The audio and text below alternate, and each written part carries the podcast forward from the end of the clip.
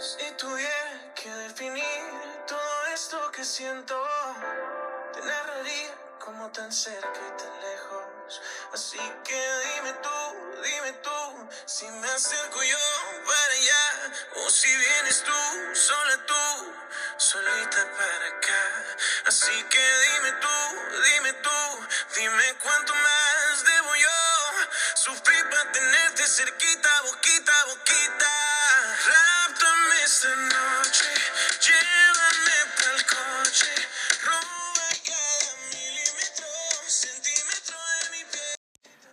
Hola queridísimos sobrinos, ¿cómo están el día de hoy? Me da mucho gusto que hayan querido seguir siendo partícipes de este proyecto.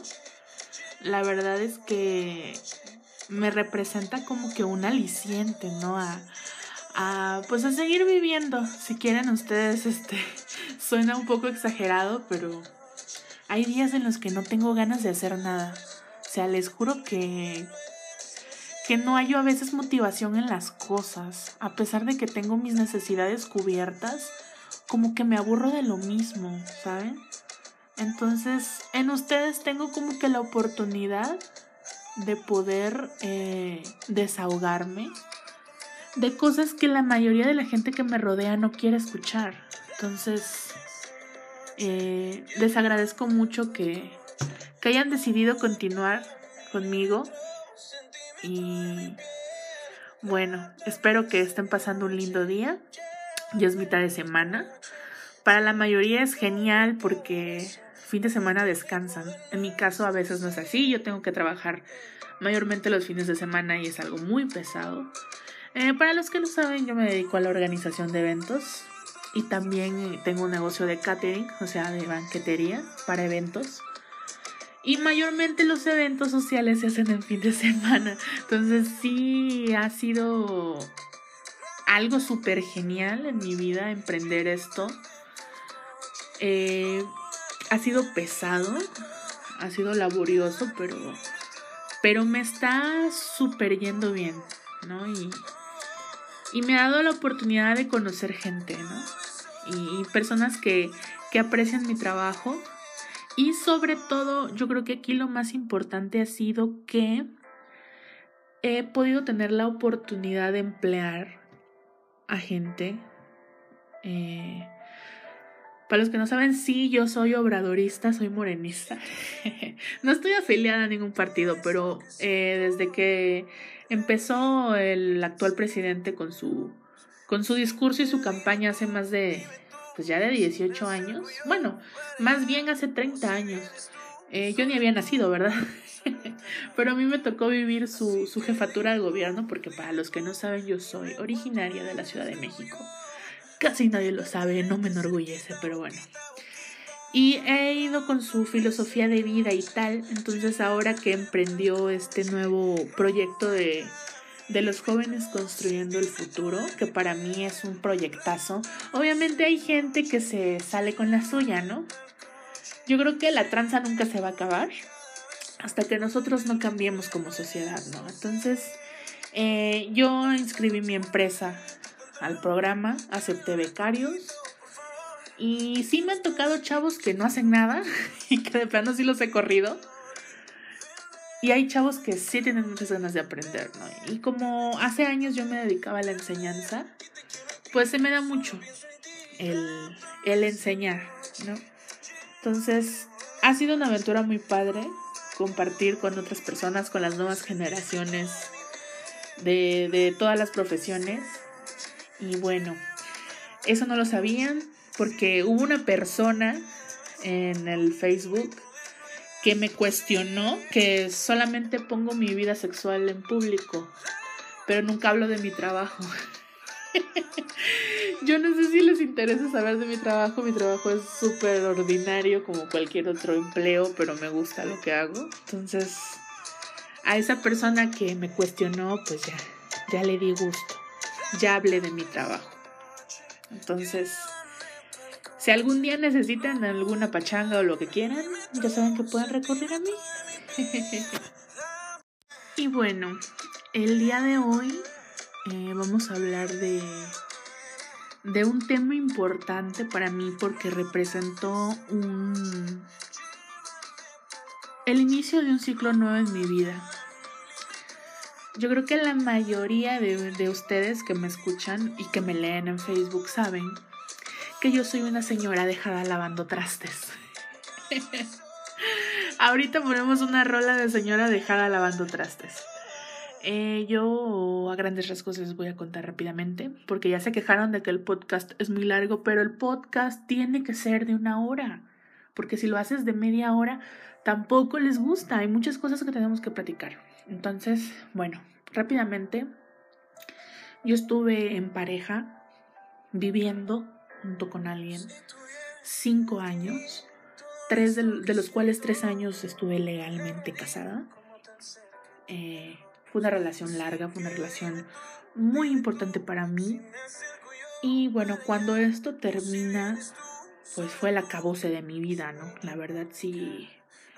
Eh, no lo tomé con mucha madurez al principio. Yo estaba aferrada, o sea, es lo que pasa cuando te enamoras locamente y no usas el cerebro. O sea, no usas el raciocinio que la naturaleza te dio para no cagarla tanto. Entonces yo sí me aferré con todas mis fuerzas a algo que ya había valido verga y, y, es lo que pasa que a veces no lo entiendes o más bien no lo quieres entender. Entonces eh, sí fue duro para mí el, el renunciar a esa vida que lo era todo para mí estuve lloriqueando en Facebook haciendo el ridículo. Les juro que en la vida voy a volver a hacer eso porque ahora leo mis publicaciones de hace un año y digo, no mames, o sea, esta no eres tú. O sea, ¿dónde quedó tu dignidad? ¿Dónde quedó tu valor como persona? Lo peor que puedes hacer es poner tu felicidad en manos de alguien más. Nadie más va a construir tu felicidad más que tú mismo o tú misma. Entonces, no la cagues. Se los dice una persona que la cagó y, vio que no es por ahí, que por ahí no es el camino y, y les quiere evitar mucho dolor, así que por favor hagan mi caso. Bueno, terminó esa relación. Los dos últimos años de la relación estuvieron en sequía sexual total, o sea, yo no sé quién para hablar de mi ex marido, pero sí no tengo pelos en la lengua para decir lo que estuvo mal, ¿no? Él podrá decir de mí todo lo que, lo que para a su parecer estuvo mal, pero yo también puedo hacerlo, ¿no? Entonces, eh, tuvimos una crisis marital muy cabrona en la que no había sexo, en la que no había comunicación. O sea, fue duro, era muy duro el que yo lo buscara porque yo lo amaba, o sea, no era el hombre más guapo, pero para mí lo era, era el hombre más genial del mundo era el amor de mi vida, güey. O sea, yo solamente he amado a dos hombres en toda mi perra vida y él ha sido el segundo, ¿no? Y, y él fue con la persona eh, con la que materialicé muchos sueños, ¿no? Entonces, era duro para mí el que yo quisiera acercarme a él, buscar su, su amor en el plano sexual, porque pues sí me abrazaba, sí me besaba y todo, pero pero ya cuando yo ya quería, o sea, subir de tono y agarrarle un huevo y cosas así, pues ya no, él ya no quería, o sea, me rechazaba, abiertamente me rechazaba. O sea, ya no quería estar conmigo. Y eso es duro para una mujer. O sea, el hecho de que tu pareja te rechace, ya no te sientes atractiva para él, ya no te sientes interesante. Sobrinos, yo llegué al punto de encuerármeles, o sea, de quitarme todo y papacito, hazme lo que quieras. O sea, y, y el güey fue así de, oye, y me, me puso, no, no me acuerdo que era una bata, no recuerdo. Y me dijo, oye, tranquila, este, vamos a descansar. Estoy muy cansado, o sea, lo típico. Vamos a descansar, güey. No saben lo duro que es que te hagan eso. O sea, los hombres lo viven a diario, ¿no? Que sus viejas, no, que me duele la cabeza, no tengo ganas, rechina el cat, los niños oyen sí te da frustración, pero pues la mayoría de los hombres piensa con, con la cabeza de abajo y es así como que, bueno, me la jalo y ya. Nosotras no, o sea, nosotros somos como que más emocionales y más cuando queremos estar con quien amamos, o sea, es durísimo.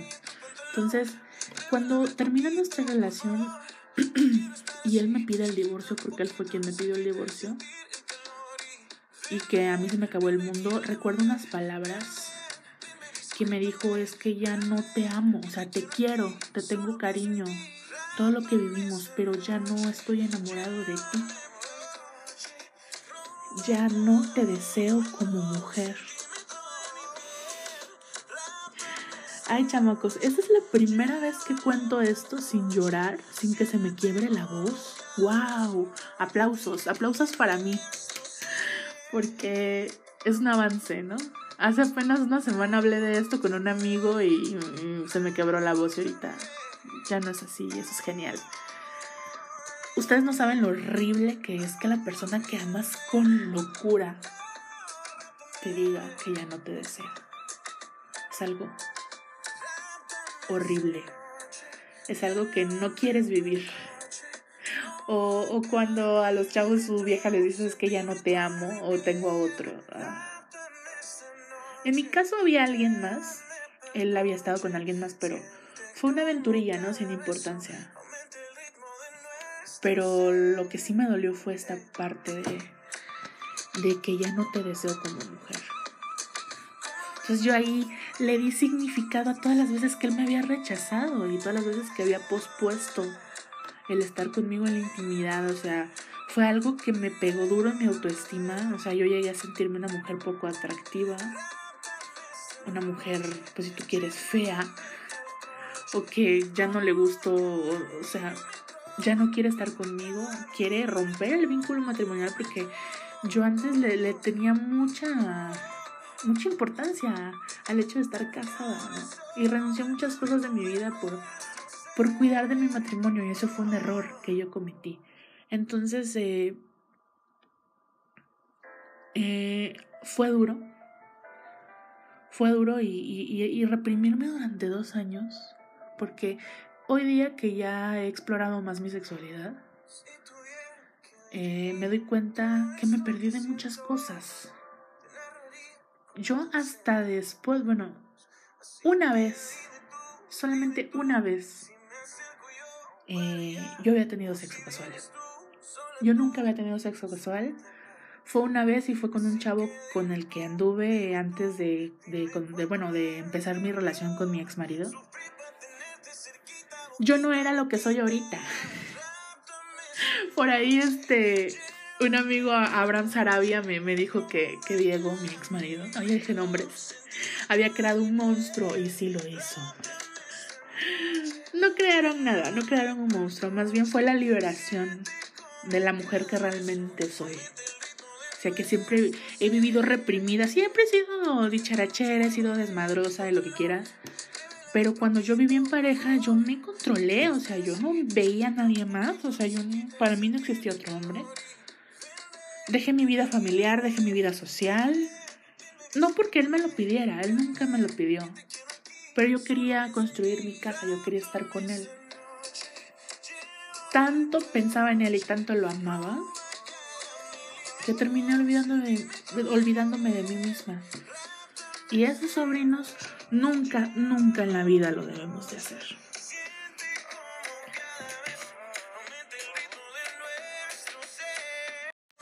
Y bueno, cuando yo termino mi matrimonio, cuando yo me separo, o sea, ya definitivamente, eh, yo, yo digo, necesito salir de aquí, necesito irme a otro lado, pasar unos días conmigo mismo, eh, tratar de encontrarme a mí misma, ¿no? Suena muy trillado y suena muy muy de libro de, autoayuda, pero realmente es lo que necesitas hacer cuando terminas una relación que fue muy importante. Entonces, eh, yo dije, me voy a ir de viaje, ¿no? Y, y, dije, no me voy a ir tan lejos, no me voy a ir a Vallarta, me voy a ir un poquito más lejos, pero no tan lejos. Y el destino que escogí fue, fue Nayarit, la Riviera Nayarit, un lugar precioso, de verdad que que los que no conozcan algún día quieran viajar, les recomiendo esos lugares. Son lugares hermosísimos de visitar. Y yo programé mi viaje para diciembre del año pasado. Entonces, eh, mi plan era irme sola. O sea, sola con mi soledad, agarrar mi carro y largarme. Entonces, este, mis amigas se preocuparon por mí, mi familia me dicen cómo te vas a ir sola. O sea, mi familia me veía tan mal, sobrinos, que pensaban que yo me iba a suicidar, güey. O sea, yo me encerré dos semanas en mi casa a llorar. No me bañé en cinco días, y no me da vergüenza decirlo, el nivel de, de, de bajeza a la que llegué. O sea, fue horrible. Y comía puras mamadas, o sea, así, ya, no sé si recuerdan el, el meme que les compartí del, del Depression Starter Pack. o sea, fue la misma mamada, pero sin ver porno, ¿no? Porque a pesar de que estaba yo necesitada, no, o sea, mi libido bajó bastante, ¿no? Entonces eso fue todo octubre hasta diciembre. Fue durísimo, durísimo, chamacos, ¿no? La gente que ha pasado por esto me va a entender que es terrible vivir así. O sea, la depresión puede ser o no provocada, es una enfermedad. Yo viví junto a un bipolar maníaco depresivo. Mi marido tenía esa, esa enfermedad. Y se, tenía que medicar. O sea, todo lo que yo viví, güey, es para hacer una pincha novela. Se los juro. Y es duro, es duro ver a la persona que amas sufriendo de esta manera y es duro cuando a ti te toca sufrir de esa manera. ¿no? Entonces, yo lo que quería era irme unos días. No estar aquí, no estar en la casa donde, donde habíamos hecho tantas cosas. O sea, era duro para mí ver la casa vacía sin él. O sea, era... Fue una de las pruebas más duras que me puso la vida, ¿no? Entonces, mis amigas no me dejaron sola, les agradezco con todo el alma a mis hermanas, amigas, hermanas, mis hermanos, mi familia, mis padres, mi abuela. Fueron un apoyo muy grande para mí. Mis sobrinos, que Dios mío, son como mis hijos, güey, o sea. Yo creo que si no me morí fue gracias a ellos. Y en parte gracias a Arturo, que ahorita les voy a contar cómo fue nuestra historia cómo nos conocimos y cómo, cómo llegamos a deconstruirnos el uno al otro, porque definitivamente no somos las mismas personas de hace un año, ¿no? Entonces, sí es algo que me gustaría compartir con ustedes.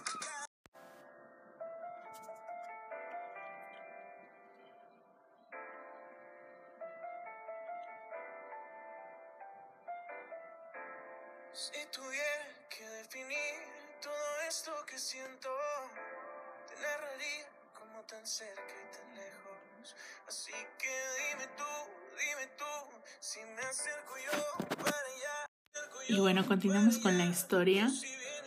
Mm, yo Arturo ya lo conocía, digamos que de vista y de saludo, porque eh, mi mamá está casada por segundas nupcias. Su actual esposo eh, es un, un, hombre al que adoro con toda mi alma, lo veo como mi papá, o sea, yo le digo papá. Y pues él, obviamente como toda la gente, pues tiene familia, ¿no? Entonces el hermano de, de mi papá, de mi papá adoptivo podría decirse, pues tiene su esposa y la esposa eh, es tía, tía de, de Arturo, de Arturo y, y, de, y, de, su hermana, ¿no? De sus hermanos, porque tiene dos hermanos. Entonces, eh, como mis tíos adoptivos, son mis tíos adoptivos, una familia que los adoro, les mando un beso porque si me escuchan, ya me dijeron que me están escuchando. Este, tienen, tienen hijos, tienen dos hijos, tres hijos, perdón, ya tienen una nueva bebé. Discúlpenme que se me olvidó la peque. y pues ya saben, ¿no? Los cumpleaños de los niños. Y, y, el niño mayor es muy apegado a mí. Sea, mi primito es muy, muy apegado a mí. Y es primo de Arturo. O sea, un, niño, uh, bueno, hoy tiene, ya hoy día tiene cinco años. Pero yo lo vi desde bebé, ¿no?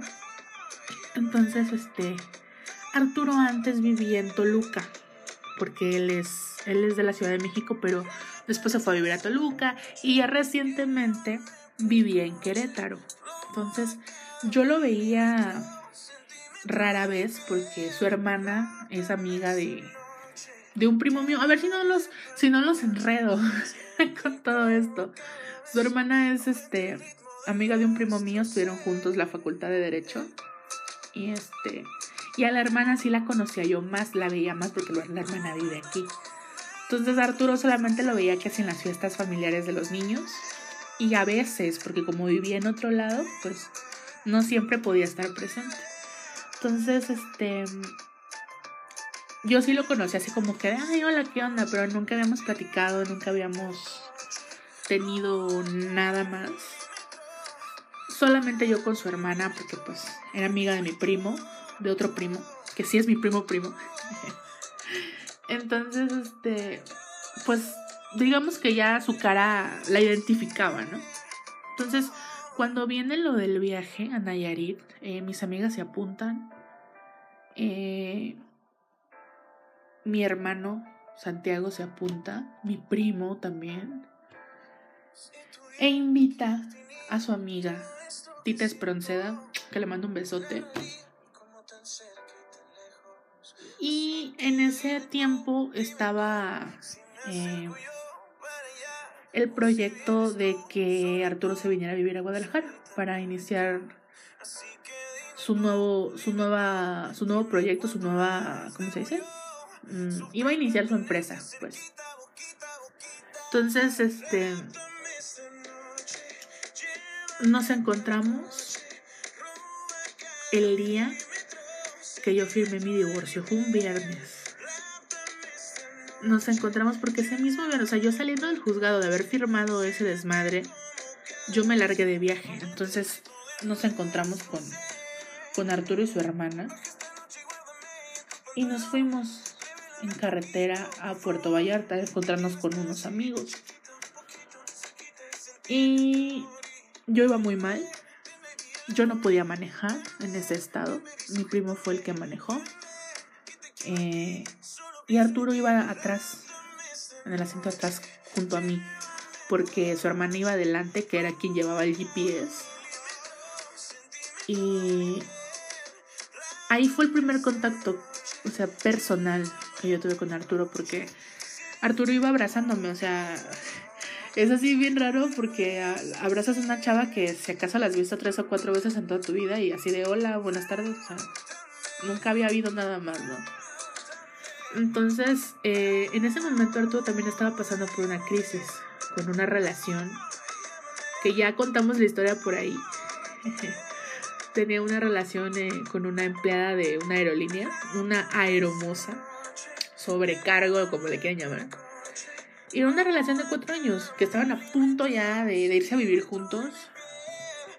Entonces, este, tenían problemas, ¿no? Ellos. Y en cierta forma él me entendía, ¿no?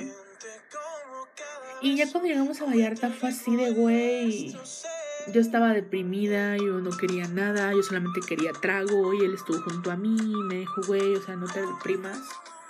Yo te entiendo que te duele, pero si vas a, beber trago, que sea porque quieres divertirte, o sea, no porque, porque quieras olvidarte, porque, o sea, te pierdes en el alcohol, pero esa madre al rato se te pasa la, la peda y sigues peor de miserable, entonces no uses esto como un escape, ¿no? No te pierdas en el alcoholismo. Me lo dice, me lo dijo un, eh, un güey que hoy en día es un alcohólico y que lo invité para el podcast de hoy y no fue capaz de contestarme el mensaje, pero bueno, se las tengo bien guardadas, ¿eh? El caso es que estuvimos unos días en Vallarta y él me apoyó chingón, o sea, se acercó a mí, trató de darme sus, ahora sí que su apoyo moral, sus consejos, y todo era de panas, güey, o sea, era de amigos. O sea, yo lo veía y no lo veía guapísimo, pero tampoco lo veía feo, era así como que, ay, X. o sea, yo estaba sumida en mi depre, güey, bien cabrón. Y bueno, el caso es que los días que estuvimos ahí, fuimos de antro, hicimos desmadre, nos pusimos hasta el huevo, nos drogamos. Fue grave. Hasta que ya estando en Sayulita, lugar hermosísimo, que queda solamente a dos horas de Vallarta, parece una o dos horas por ahí. Padrísimo ese lugar, es, un lugar de ensueño, ¿no? Entonces, este. Ocurrió un evento muy cagado para el pobre Arturo. Eh, su novia eh, había decidido no pasar las vacaciones con él. O sea, la novia decidió irse de vacaciones al extranjero, se fue a España. Y este. Y no le contestaba los, los mensajes, el teléfono, no le mandaba fotos. Eh, él no podía ver publicaciones del viaje. Porque cuando nos vamos de viaje, pues publicamos en, en Facebook, ¿no?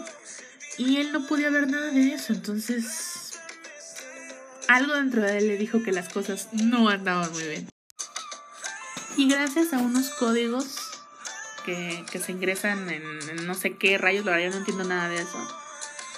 O sea, con unos códigos puedes acceder a ver eh, imágenes de alguien en Facebook que no, que tiene configurada su privacidad. Entonces, ahí encontramos chingos de fotos, güey, de hace mucho tiempo y actuales. De la vieja de Arturo con otro verga. O sea, lo andaba engañando con otro güey. O sea, tenía otro novio, pues. Y fue duro para él enterarse de eso. Le llamó por teléfono, la confrontó. Yo quería que el estúpido estuviera aquí para que de viva voz les, les platicara cómo fue ese pedo, porque la verdad es chisme buenísimo. O sea, Arturo se puso como loco, estaba pedo. Le dijo de cosas a la tipa, o sea, la tipa le dijo, ¿sabes qué? Sí, te estoy engañando y me vale madre, ya no quiero saber nada de ti, chingas a tu madre, o sea, se insultaron horrible, güey. Y Arturo estaba mal, o sea, estaba súper mal. Y, y, recuerdo, o sea, yo también andaba medio peda, pero siempre voy a recordar que cuando ella le cuelga la llamada, yo estaba junto a él, o sea, lo estaba como que tocando, así como que, güey, tranquilo, oye, cálmate. O sea, cuando yo ya escuchaba que le decía, eres una pinche puta y la verdad. Yo así de, güey, cálmate, cabrón, o sea, no mames, no le hables así, sí está bien que es una perra y todo, pero no te rebajes a insultarla, ¿no? Pero el tipo perdido, güey, en su locura, el olor, era un animal herido. Yo lo entiendo. Entonces, cuando ella le cuelga la llamada, lo primero que hizo fue, me dijo, esta perra me colgó y yo así de no mames. Entonces, no sé cómo me voltea, yo estaba a su izquierda, me volteé a ver y lo que hace fue abrazarme, güey. Yo así de... Güey, te juro que estábamos de la verga los dos. Nos habían mandado la verga la, las personas que, que más habíamos amado en esta vida. Estábamos pedos. Teníamos un toque encima. No pasó lo que ustedes creen que pasó. A mí me había encantado, la verdad, pero no, no pasó. Había mucha gente presente. Pero nos aferramos a ese abrazo, güey. Créeme que ese fue el abrazo, uno de los abrazos que me han salvado la vida. O sea, yo estaba mal, estaba destruida, pero veía a una persona que si bien acababa de conocer más o menos, o sea, más, pues yo lo vi sufrir, güey. Yo siempre he sido muy empática con el dolor de los demás. Entonces, sí fue duro, fue como que, güey, pobre cabrón, o sea, la vieja lo humilló, todo el mundo sabía que andaba con otro güey y menos él, o sea, me sentí identificada, me vi reflejada. Y lo abracé, güey, nos abrazamos y fue de llorar a moco tendido. Fue una experiencia muy dura. Pero ya cuando pasó el momento de crisis, yo le dije, tenemos que salir adelante, güey. O sea, yo ya peda, güey. Yo, yo no sé cómo rayos pude ser su apoyo porque la verdad sí estaba muy pasada.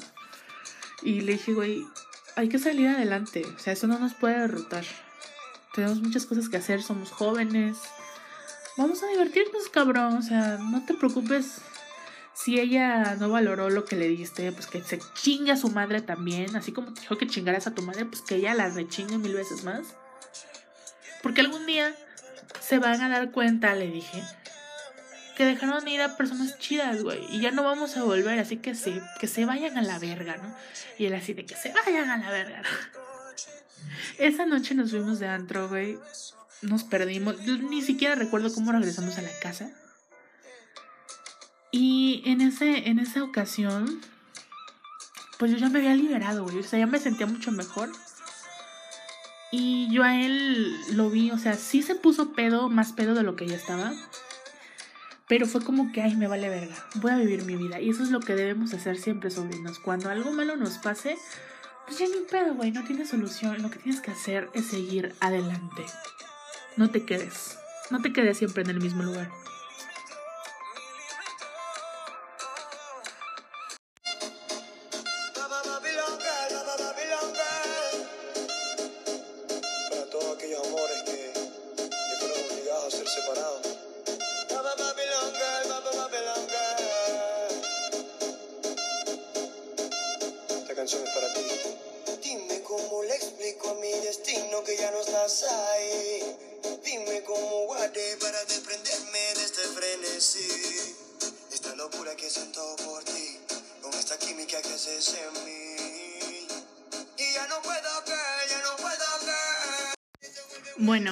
Rola que acabamos de escuchar, a los que no les gusta el reggaetón o lo que sea que sea este género, me vale madres.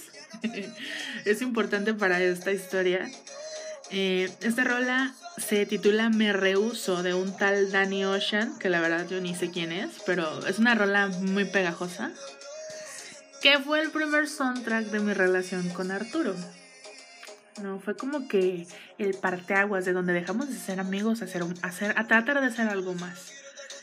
Entonces, eh, los días siguientes fueron paradisíacos, la playita en la noche, ahogarnos en alcohol. Y en un antro, que la verdad no recuerdo cómo se llamaba, porque las pocas veces que estuve sobria era cuando me estaba muriendo de la cruda. Pero era un antro muy padre, ¿no? Muy tropical. Voy a buscar el nombre para darles la recomendación si algún día andan por allá. Eh, pues sí, ya estábamos muy ebrios todos. Todos nuestros amigos. Él y yo. Y esta rola yo la había medio escuchado antes, ¿no? O sea, se me hacía como que pegajosón, así como que, uh, para bailar y todo ese pedo. Pero yo no sabía ni quién la cantaba ni nada. No es muy mi género. O sea, sí me gustan algunas rolas, pero no. Es más bien como que el reggaetón viejito, ¿no? De mis tiempos de secundaria. Jeje. Y escuchamos esta rola y este y yo así de, güey, hay que bailar, hay que bailar y bailamos y todo ese y el caso es que toda la gente que estaba en el antro empezó a cantar al unísono esta canción, o sea, ni siquiera se oía la voz del cabrón este del cantante. O sea, se oía la, la voz de toda la gente, güey. Y sacaron sus celulares y fue así de luces y yo así de, o sea, nos habíamos metido un cuadro, medio, no, era un cuarto de cuadro de LCD. Estábamos alucinados, güey. O sea, estaba como que empezando a hacer efecto ese pedo. Claro que yo las luces de los celulares les veía como que vibra, como que vibraban, o sea, como que yo estaba empezando a entrar al viaje, ¿no? Él, yo no sé si estaba viajando, por eso me caga que no esté aquí, porque aquí sí le podría yo preguntar, güey, ¿qué sentiste? no? El caso es que hubo un momento en que él se quedó como que ido. Yo creo que ya estaba entrando a. Ahora sí que a su viaje. Y güey, o sea, las luces, la música, la letra de la rola, la gente cantando, el cómo me sentía, el cómo lo percibía yo a él.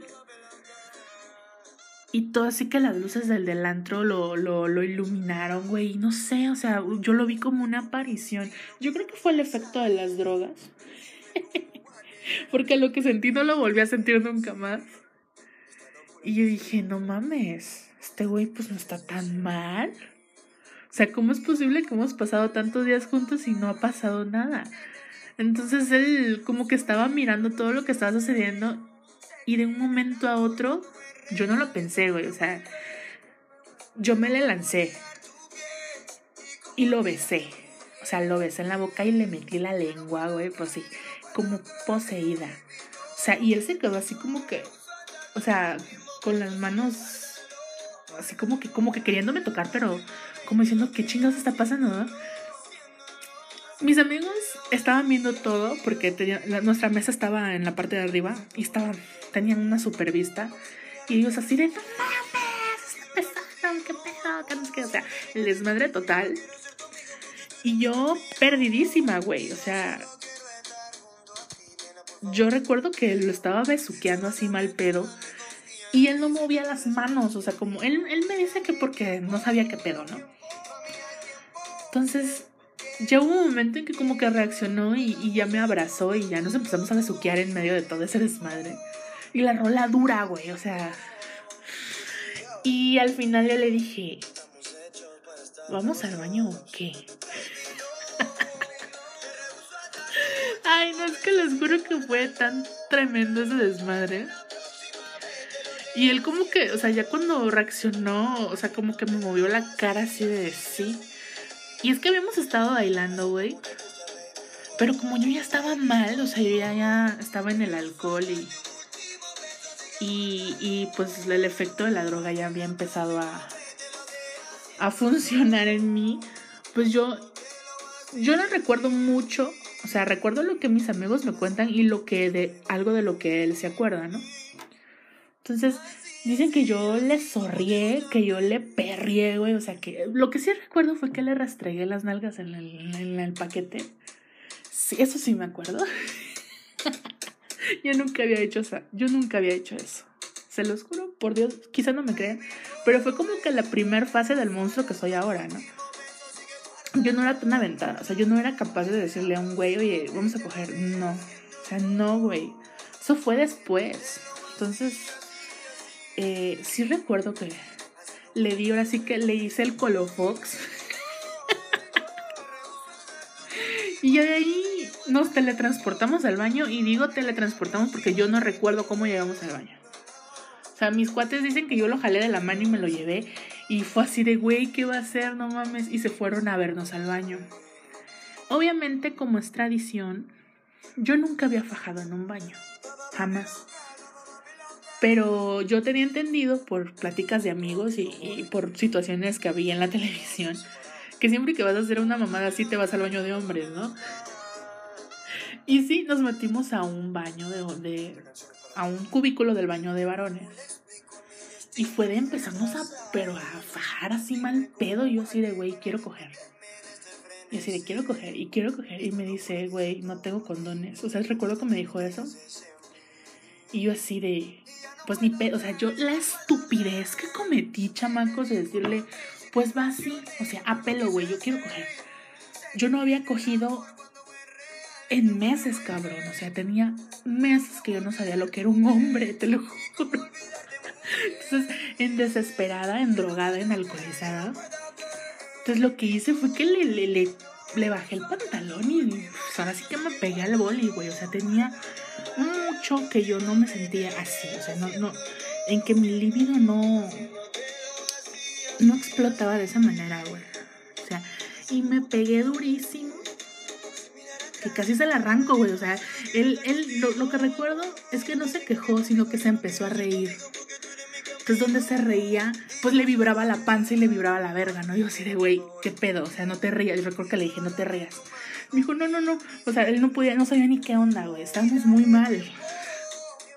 Fue la experiencia más extraña de haber intentado coger en estado inconveniente. Narcotizada y alcoholizada. No fue buena idea. Y o sea, y, y yo así de, güey, deja de reírte. O sea, es neta. Y yo seguía en la faena, o sea, yo estaba a full, güey. El manantial. O sea, si él, no, si él no hubiera hecho la mamada de estarse cagando de risa, habríamos cogido en el baño y habría sido genial. Aunque al día siguiente íbamos a estar tomando retrovirales. Bueno, yo sé que no tengo nada, porque mucha gente estúpida del Facebook se la pasa diciéndome que ya tengo las miles de enfermedades, o que me voy a contagiar, o que la verga. Sí, es un riesgo que todos corremos, aunque tengas una pareja que supuestamente esté contigo, no sabes si realmente está contigo. Entonces no digan mamadas. ¿ok? Yo me hago mis exámenes cada seis meses, estoy completamente limpia, no me meto con cualquiera, o sea, no mames. Y siempre que, que lo he hecho, me he cuidado, güey. Porque si tú no te cuidas a ti mismo, ¿quién chingados te va a cuidar? Pero esa vez sí estaba yo muy mal. Y... Y sí, cometí la estupidez de decirle, vamos a hacerlo sin. Entonces, Dios es grande, la vida es grande.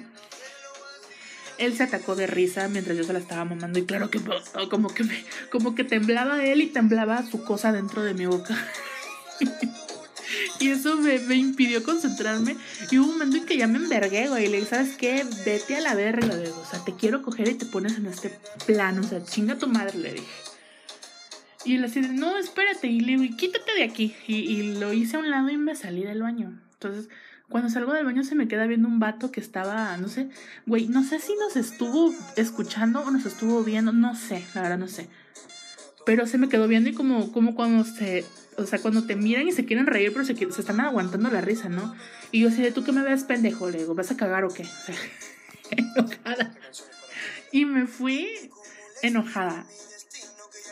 Y a seguir bebiendo, güey. Y esa fue la primera vez que tuvimos un contacto de yo un desastre. Queda como una anécdota chistosa. El día de hoy me río, pero en ese momento sí me molesté porque dije, güey, quiero coger y este pendejo con sus mamadas. Entonces, sí fue duro. Pero bueno, ahí nos dimos cuenta que no nos éramos tan indiferentes, que sí había algo ahí que pues era cuestión de tiempo para que eso sucediera, ¿no? Pero bueno, esa fue la primera fase ¿no? de nuestra relación. Entonces, ya los días posteriores estuvimos juntos. Eh, pues fue como que, güey, pasó eso, pero mira, lo lamento, se, se conmigo. Me dijo, estaba yo muy pedo, estaba alcoholizado. Además, pues tú sabes que ando mal, o sea, perdóname, ¿no? Y yo le dije, güey, no hay pedo, o sea, no pasa nada, o sea, somos amigos, no pasa nada. Y mm, no sé si, bueno, muy pocas personas saben que mi cumpleaños es el día de Nochebuena. El 24 de diciembre es mi cumpleaños. Y ese cumpleaños lo pasé. Llegó mi familia, llegaron mis papás a verme y mis hermanos. Hasta allá se fueron, se los agradezco con todo el alma, los adoro. Pero fue el cumpleaños, uno de los cumpleaños más tristes de toda mi vida porque cuando cumples años te da gusto, ¿no? De vivir un año más, de cumplir metas. Ay, un año de muchas metas y la chingada. Pero ¿qué había hecho yo? Había perdido. Había perdido un bebé, había perdido un marido, había perdido una familia, un hogar. Yo no tenía ánimo de celebrar. Y él estuvo ahí conmigo. Él me apoyó, él me abrazó. Eh, me había comprado un regalo, güey. Me compró un perfume riquísimo. Yo no sé cómo se enteró que yo quería ese perfume. Y me lo, me lo compró. El manifiesto. Creo que es de Saint Laurent ese perfume, no sé. No lo tengo a mano. Pero es un perfume delicioso, ¿no? Y me lo regaló, me regaló unas rosas blancas, porque dijo, son rosas de la amistad. Yo, sí, sí, ya entendí, ya entendí. Y así estuvo ese pedo. Entonces, este realmente él me ayudó mucho, ¿no? A, recuperarme, a recuperar mi autoestima, a recuperar eh, las ganas de seguir adelante y yo también le ayudé. Entonces, la noche de fin de año fue una noche mucho mejor. Eh, estaba mi familia, estaban mis amigos, estaba él. Eh, nos pusimos hasta el huevo, pedimos nuestros 12 deseos. Nos juramos que íbamos a salir adelante y nos juramos que íbamos a regresar a Sayulita. O sea, de güey, vamos a regresar. Ah, no, mentira, no, no estábamos en Sayulita, ya estábamos en un lugar que se llama este Bucerías, Bucerías. No, Bahía de Banderas, perdón, perdón, perdón, es que se me revuelven los, los lugares. Y dijimos, el año que viene vamos a regresar aunque sea dos días, vamos a regresar a este mismo lugar y a ver qué tanto hemos avanzado, ¿no?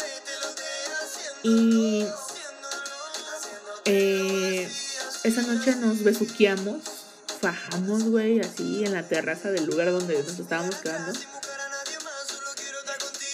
Nos encerramos en mi cuarto. Intentamos tener relaciones.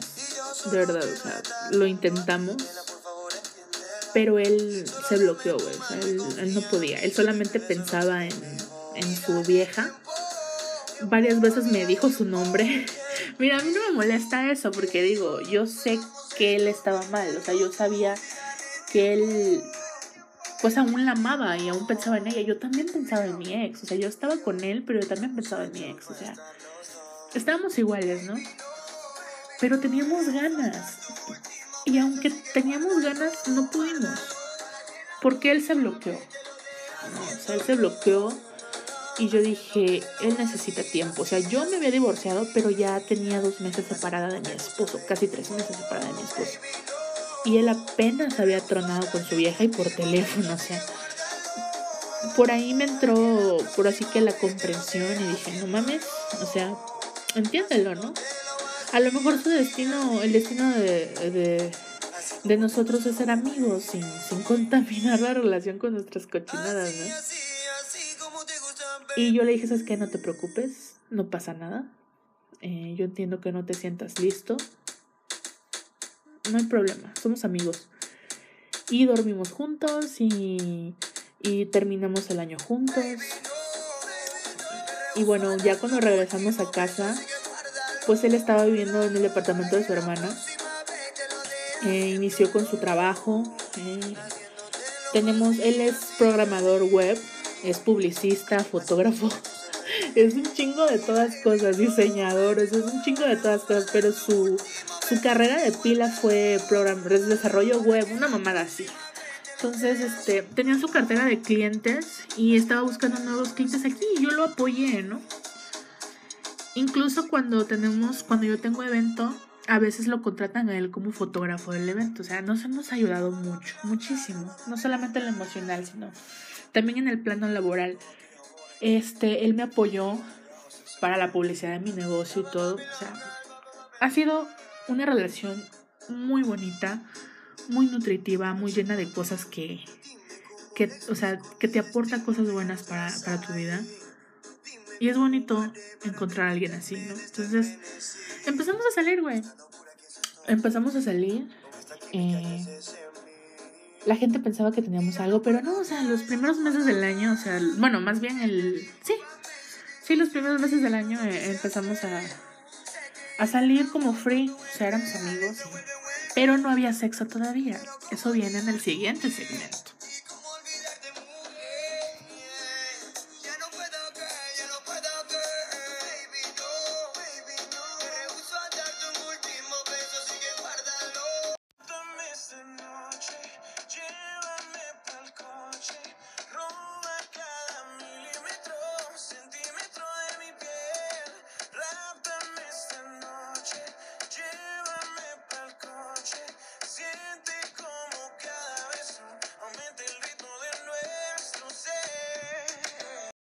Y pues así seguimos saliendo, ¿no? O sea, conociéndonos, pasando tiempo juntos, apoyándonos.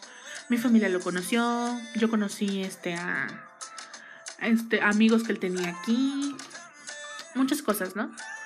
Entonces, el momento decisivo en el, que dejamos de ser simplemente amigos, diría la canción, fue en una ocasión que fuimos a casa de unos, de unos amigos eh, el matrimonio Salcido Aranda, que les mando un besote enorme. Salcido que va a ser el protagonista de una de mis historias, con respeto a su señora. Nosotros somos liberales aquí, aquí nadie siente celos de nada. ya les voy a contar ese chisme también. Y bueno, eh, fuimos a casa de ellos eh, a pasar, a, a cenar, a echarnos unas copas y platicar y todo. Entonces, eh, estuvo muy padre esa reunión. Ahí eh, ocurrió nuestra, ahora sí que nuestra primera vez de Arturo y yo. Bebimos mucho vino, ya estábamos algo ebrios. Era fin de semana, era un pedo salir de ahí sin que te agarrara un pinche alcoholímetro, o sea, era difícil. Y tampoco queríamos irnos en Uber, entonces fue así como que mi amigo nos dijo, no, pues quédense aquí, o sea, esta es su casa, pueden dormir en el cuarto de visitas, etc. Entonces, este, pues nos quedamos en, casa de, mi amigo y estábamos mareados, yo ya me iba a dormir, yo, empecé a quitarme la ropa pues para para ponerme un playerón que me prestó.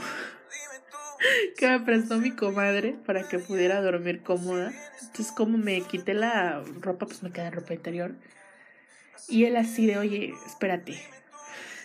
El artista me dijo, oye, qué bien estás, me dice. Ay, maldito Arturo, yo quería que estuviera aquí para que platicara. Pero está perdido. Yo les dije, les dije que como nos vimos este fin de semana no le iba a llover la jeta quién sabe en cuánto tiempo. Y bueno, me dijo, oye, qué bien estás.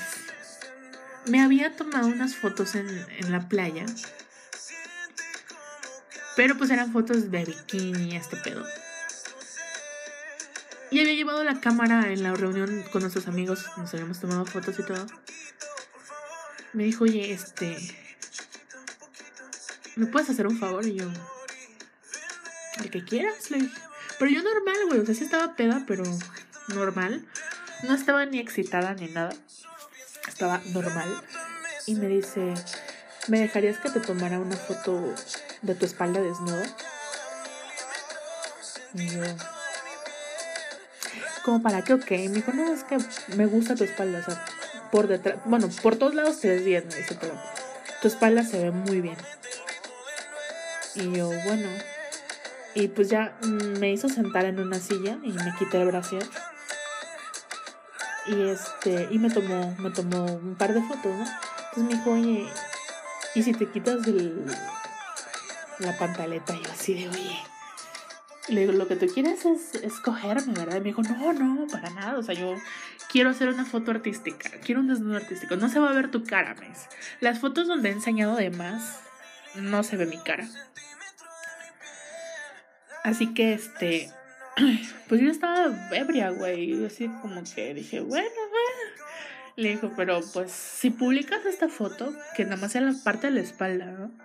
Esa foto está publicada en mi Facebook, no sé si la recuerdan, es una donde estoy de espaldas, meramente, sobre una silla, con el pelo recogido, y solamente se ve la espalda. La versión completa de esa foto se ve un poco de mi trasero, pero no todo. vendo esa foto. El que la quiere comprar se la vendo. Estuvo muy padre la foto. Tiene mucho talento mi amigo. Y pues me dejé hacer, ¿no? O sea, me tomé esa foto y quedó muy bien. Entonces, como yo ya estaba medio mareadona, me levanté de la silla encuerada, güey. O sea, y me vio. Entonces, lo que yo hice fue acercarme a la cama. Acercarme a la cama a tomar el, el playerón que me había prestado mi amiga. Y me lo iba a poner cuando sentí, güey. O sea, se puso detrás de mí. Y sentí el poder. O sea, yo estaba encuerada, güey. O sea, sin nada. Y él tenía ropa, pero. Pero tú sabes que cuando el, el titán crece, es capaz de romper el pantalón, la truza o el boxer. Y yo así de, Arturo. Y ya su mano estaba en mi estómago, o sea. Y me dijo, no mames. Me dijo. me dice, estás bien buena. Y yo así de, ¿qué te pasa? O sea, yo la verdad sí me saqué de onda porque. Habíamos estado saliendo dos meses. Se había quedado a dormir a mi casa. O sea, habíamos dormido en la misma cama y nunca me había hecho eso. Sea, jamás. Nunca me había hecho eso. Entonces, sí fue como que, güey, ¿estás bien? no habíamos tomado drogas. Había sido vino. Sí entré en shock, pero el sentir su bulto en mi trasero fue así como que, wow, qué rico. así de no mames, es neta. Y le digo, Arturo, ¿estás bien? Me dijo, no, es, es que verte así. O sea, nunca me había visto encuadrada. Me había visto el short pequeño en, en, bikini, pero nunca me había visto desnuda. Entonces, fue así como que, güey, no mames, o sea, ve cómo me pusiste. Yo así de. Mi, mi cara de maldad, güey. mi cara de maldad, ¿no? Y fue así de, güey, pero es que no. Y, y lo que hizo fue que me puso su mano en mi espalda y me me inclinó hacia la cama y, o sea, quedé ahora sí que como que empinada meramente. Ay, esto les va a encantar. Y yo así de Arturo, ¿qué estás haciendo? O sea, respétame, la ver. Y me dijo, no te preocupes. Me dice, ahora sí vine preparado. Y yo así de... O sea, yo no lo podía creer, güey. Y yo así de, no mames. O sea, yo empinada, güey. A la madre, fue uno de los momentos más eróticos de mi vida. Porque es cuando pasa, o sea, es cuando, cuando, cuando pasa algo que no esperas, pero que te gusta. Entonces, sí fue bien cabrón. Porque el abusivo me metió la mano, o sea, me tocó mi parte íntima, mi rosa. Güey, o sea, yo enloquecí. O sea, ya cuando sus manos tocaron mi intimidad, el manantial de vida, dije ya chingo a su madre, o sea, ya, cógeme. Le dije, ¿sabes qué? Cógeme. O sea, ya, él ya estaba listo. Y yo, yo ya estaba lista, pero no lo sabía. O sea, fue, fue uno de los momentos más hot de toda mi existencia, güey. O sea, Dios, nada más me acuerdo y siento, siento la sensación. O sea, alborota la cucaracha, ustedes saben. El caso es que ya, o sea, procedió la labor manual y ay, yo me estaba muriendo. Yo así de, güey, ya. O sea, ya, métemela. O sea, ya, ponte a ver qué verga encontramos, no sé. Me dijo, ya vengo preparado, no te preocupes. O sea, yo ya, ya, ya ni le dije, es que te la voy a mamar nada. O sea, ya métemela. Y o sea, se puso el condón. Y, y yo estaba así. Y yo dije, no mames. O sea, ¿qué estás haciendo? O sea, no. O sea, como que el momento me vino la, como que la, la Helen moral a mí, a mi mente y dije, no mames, o sea, es tu amigo, ¿cómo te lo vas a coger? O sea, ¿en qué va a acabar todo esto? Tú no estás lista para una relación. No estás lista para estar con alguien todavía. Pero sí quiero coger. O sea, y le dije, oye, Arturo, yo creo que, oye, y, y su mano sobre mi espalda, güey. Y le dije, güey, o sea, espérate, me dijo, no, dice, esto tiene que pasar, me dijo. Y yo así de Arturo, no. Recuerdo haberle dicho que no tres veces, pero un no pensando en un sí.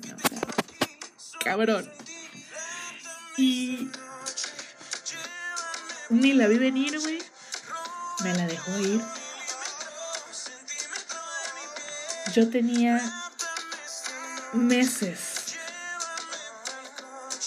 que no había estado con alguien. O sea, meses.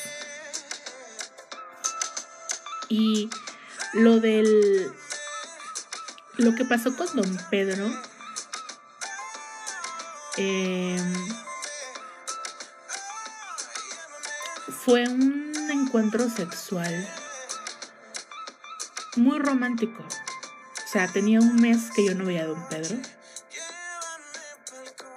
Eh, había, había, sido muy sutil, muy romántico, muy. Muy cercano a lo que se siente cuando haces el amor así bien lentito y todo. Pero con Arturo. Fue salvaje, güey. O sea, el tipo estaba tan caliente. O sea, parecía que le habían dado yumbina, no sé qué madre tenía ese maldito vino. Pero tenía meses que no había estado con alguien así, o sea, duro. No, cállate. Yo creo que tenía como un año que no, porque con mi ex sí lo hacíamos duro, pero, pero no siempre. Entonces, yo así de, no mames. O sea, fue el momento en que, que estuvo dentro de mí, que, que me empezó a dar como si me odiara. O sea, él también tenía, él sí tenía meses que no, que no había estado con absolutamente nadie. Mucho, mucho tiempo que no había estado con nadie y, y claro que yo me la atravesé y fue así como que, pues ni modo, a ti, a ti te va a tocar todo, todo mi, todo mi rencor. Güey, fue un encuentro duro. De verdad que eh, hicimos mucho ruido. Mis amigos luego me reclamaron, me dijeron, güey, tengo mis niños durmiendo y ustedes con su pinche escala. Les pido una disculpa. Fue, güey, no mames. O sea, yo dije, este güey está bien cabrón. Este güey está bien cabrón. Y neta que ya no pudimos seguir cogiendo más porque el idiota nada más llevaba cuatro condones, así que me dio cuatro palos. Ay, no. Ay, no, les juro que, que ahorita estoy a punto de llamarlo para que venga. Pero no me contesta el maldito. Fue una experiencia muy padre. Y yo dije, me gusta que me traten duro. O sea, me gusta que me den nalgadas, que me den cachetadas, que me ahorquen. O sea, eso, esa perversión, esa porquería me gusta. Y que me digan groserías. O sea, y estaba el güey entregado, o sea, él dándolo todo así de, ay, eres una pinche puta, te la, te las, pero, o sea, me tenía del, del cabello, güey. en cuatro. Así de, te las has pasado meses, meses, este, puteándome. Y eso es lo que querías, ¿verdad? Ay, no, una cosa. Querían porquería, chamacos. Querían. Querían morbo.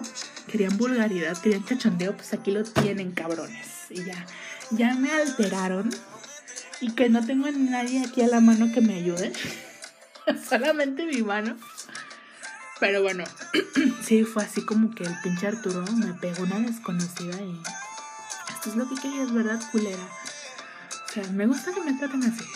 En la cama, obvio. En la cama sí, hazme lo que quieras. Pero en la vida, trátame con respeto porque yo soy una mujer digna de, de respetar. Entonces sí, sí, fue bien cabrón ese encuentro. Fue la primera vez que estuvimos juntos. Y wow, o sea, sí. Les puedo decir que Arturo es estupendo amante. Con eso se reivindicó de las veces que. Bueno, de la vez, porque nada más fue una vez. Bueno, dos veces, ¿no? la del baño y, y luego la del fin de año. De esas veces que no, que se bloqueó y no pudo. Con eso se super reivindicó y dijo, ¿sabes qué? Este es el Arturo de verdad, este es el verdadero, ¿no? Y desde ese momento ya no me lo quité encima, chamacos. O sea, ya tenemos casi un año de estar juntos, de iniciar la relación. Este podcast ya se me hizo muy largo. Entonces, no sé si... Yo creo que ya no me va a dar tiempo de abordar el tema de la no monogamia. De cómo decidimos entrar en ese punto. Pero este, yo creo que para la próxima, para la próxima les voy a platicar bien cómo está este pedo porque ya, ya se extendió mucho y, y la verdad ni he desayunado, chamacos. O sea, me levanté tarde, tengo trabajo administrativo. Me estoy tomando el tiempo de platicar aquí con ustedes bien chingón, pero pues tengo que regresar a mi cruda realidad. Yo creo que ese tema está muy bueno. Es un tema interesante. Eh, que me gustaría compartir con ustedes y sobre todo la experiencia que hemos tenido. Entonces, yo creo que va a ser para la otra. Que probablemente la estaré subiendo el viernes. Si puedo. Y ahí platicaremos, ¿no? Lo, sobre. Sobre la experiencia que hemos tenido con el amor libre y la no monogamia. Y bueno,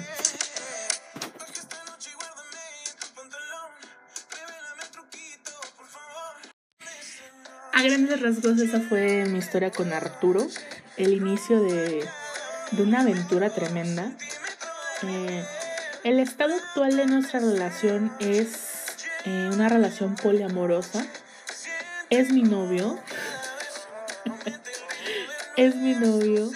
Soy su novia, pero practicamos algo que se llama el amor libre en el que puedes vincularte con otras personas. O sea, puedes salir con alguien más, puedes coger con alguien más, puedes amar a alguien más.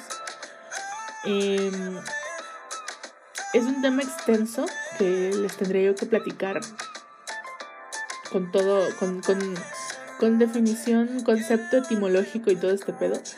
Pero ahorita pues ya el tiempo nos, nos ha alcanzado y, y no va a ser posible. Pero eh, ha sido una relación muy padre porque he aprendido a desapegarme. O sea, si me preguntan qué siento por Arturo, es un amor que van haciendo. Lo quiero. Sí les puedo decir que lo quiero, que me gusta, que tenemos muchas cosas en común. Probablemente no sea mi próximo esposo, porque no queremos eso. No sé si me vuelvo a casar alguna vez, pero no creo que sea con Arturo. Pinche Arturo se me pierde como 3, 4 días, una semana, no mames. Así no, así no.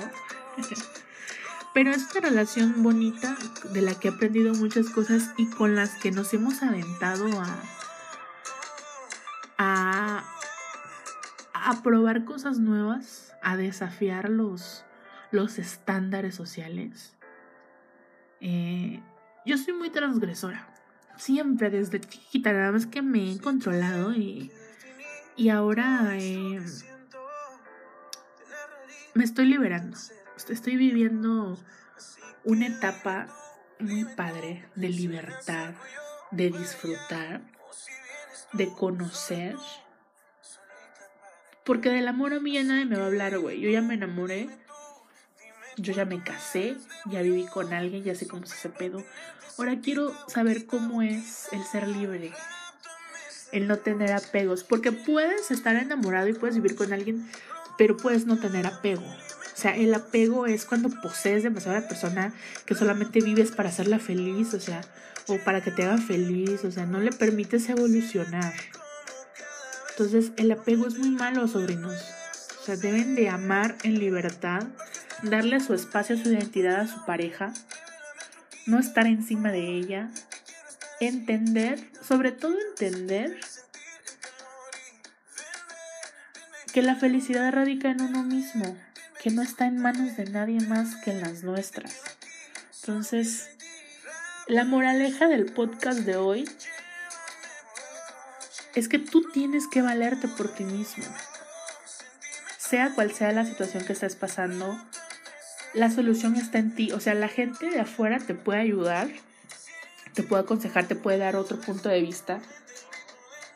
Y tú, tú finalmente eres quien toma la decisión de de seguir adelante con tu vida después de una relación, después de una enfermedad, después de, un trabajo en el cual ya no te requirieron, eh, de la pérdida de un ser querido. En la vida perdemos muchas cosas y hay que aprender a salir adelante. Entonces, la felicidad radica en uno, está dentro de uno. Uno sabe cómo ¿Cómo dejas que las cosas influyan en ti? O sea, ¿qué tanto puede influir una acción en ti? ¿Y cómo sales adelante, no? Entonces, chamacos, yo lo que les puedo decir es que disfrutan la vida, que no se agobien, que no idealicen tanto a la persona. Muchas veces nos, pasamos la vida eh, buscando a la persona perfecta y y eso no existe, chamacos, eso, eso es una ilusión. Hay que ser más realistas a la hora de, pues de, encontrar a alguien, ¿no? De, de, de, decidir compartir nuestro tiempo, nuestra vida, nuestro tiempo con alguien. Entonces, esa es una de las moralejas de esta, de esta entrega, de este podcast.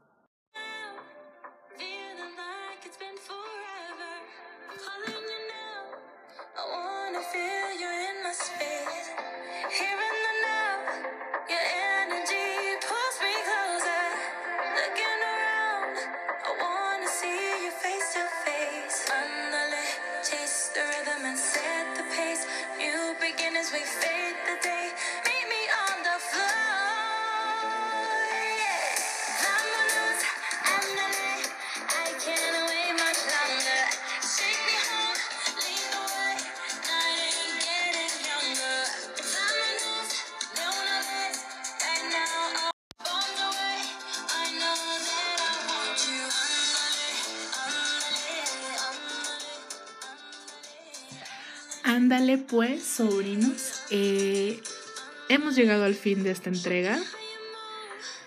Eh, me siento muy feliz, muy contenta de, de, haber compartido esto con ustedes. Porque la mayoría de la audiencia ama a Arturo. O sea, dicen, ese güey es mi ídolo, ¿no? pues para que vean, ¿no? Cómo, cómo surgió todo esto entre nosotros. Eh, en la próxima les platicaré más acerca de cómo de cómo fue evolucionando nuestra relación.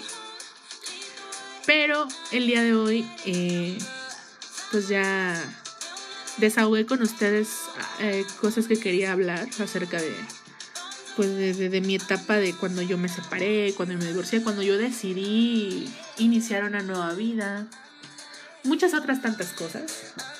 Entonces, Yo les agradezco que se tomen el tiempo de, escucharme, de leerme. Eh, me encanta escribirles. Eh, me encanta aún más hablarles porque siento que los tengo enfrente y les puedo platicar y todo. Y el hecho de que ustedes están interesados me, gusta. Entonces, les recuerdo que podemos hacer un, tag de preguntas de lo que quieran saber, si quieren algún consejo, lo que ya me siento influencer, güey, o sea, ya.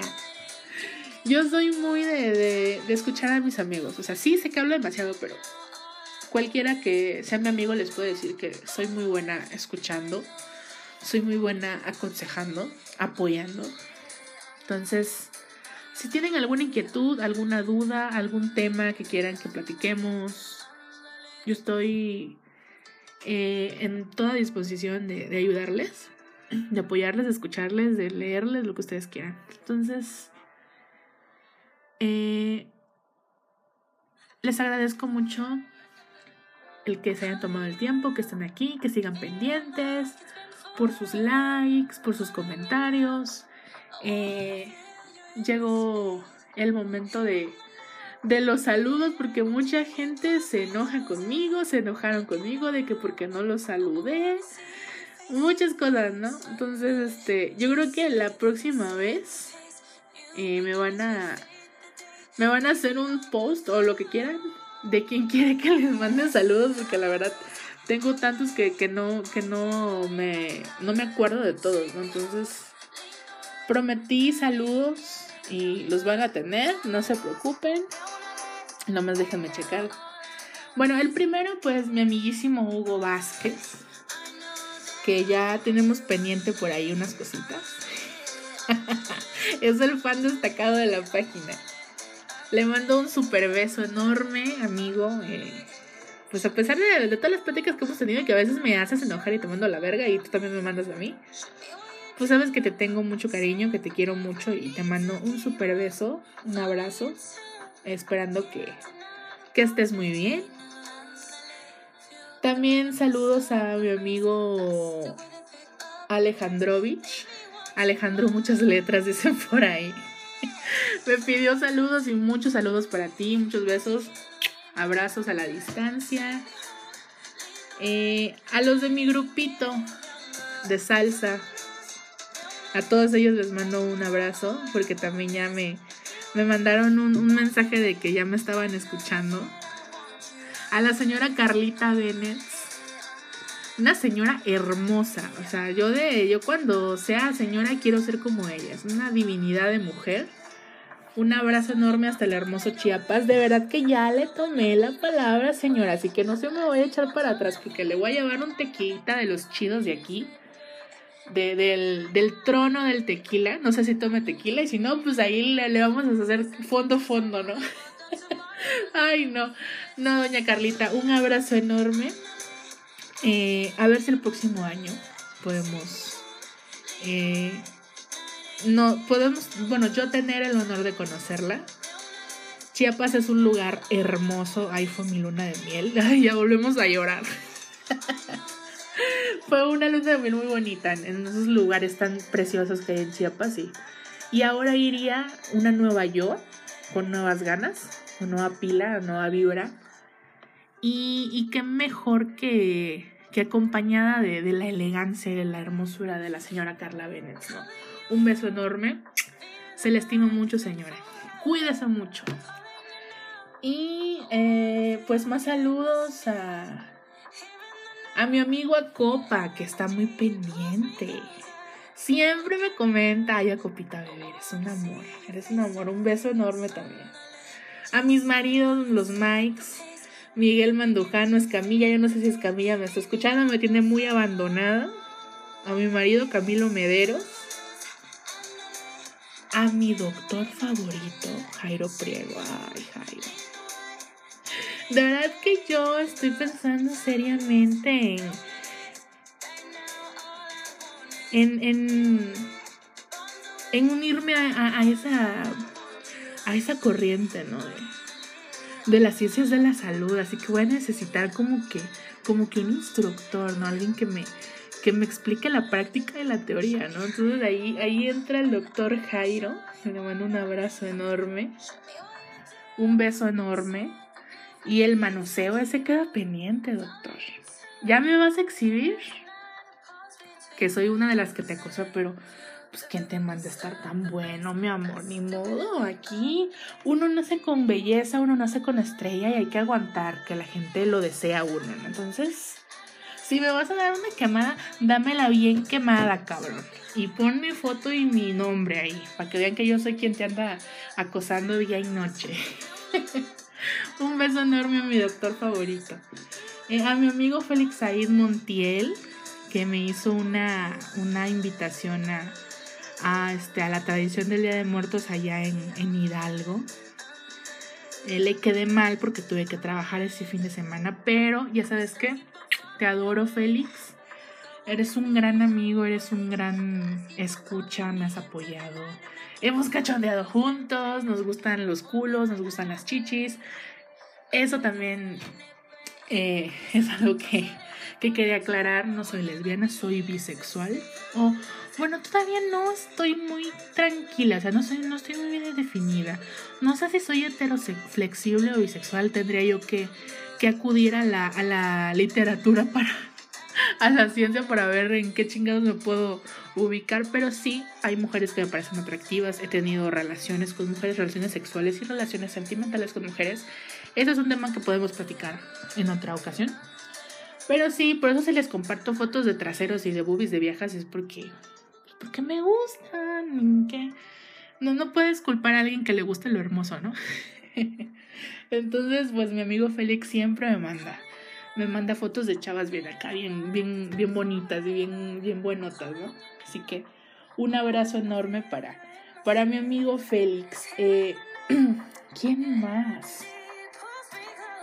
Pues, güey, háganme una lista de quién quiere saludos.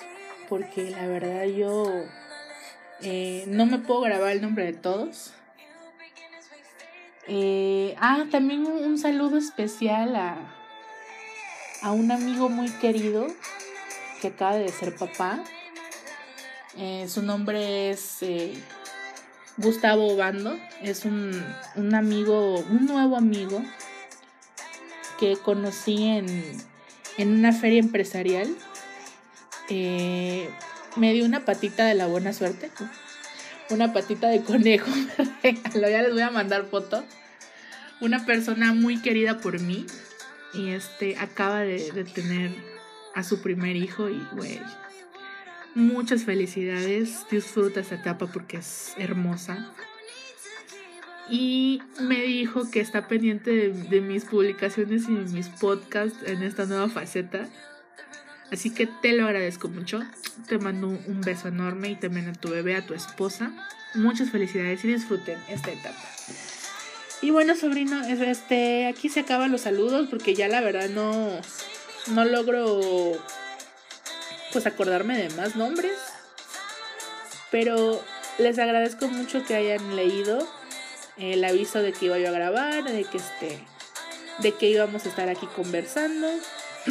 Eh, ya saben, los que quieran saludos, pónganmelos ahí y yo hago la lista para mandar los saludos porque todos, todos son importantes, ¿no? En esta comunidad que hemos, que hemos formado. Así que bueno, yo ya me despido, son las 2 con 2 minutos de la tarde, ya en locutora. ya nos vamos a, a, incorporar a la hora del almuerzo y apenas voy a desayunar, almorzar, comer.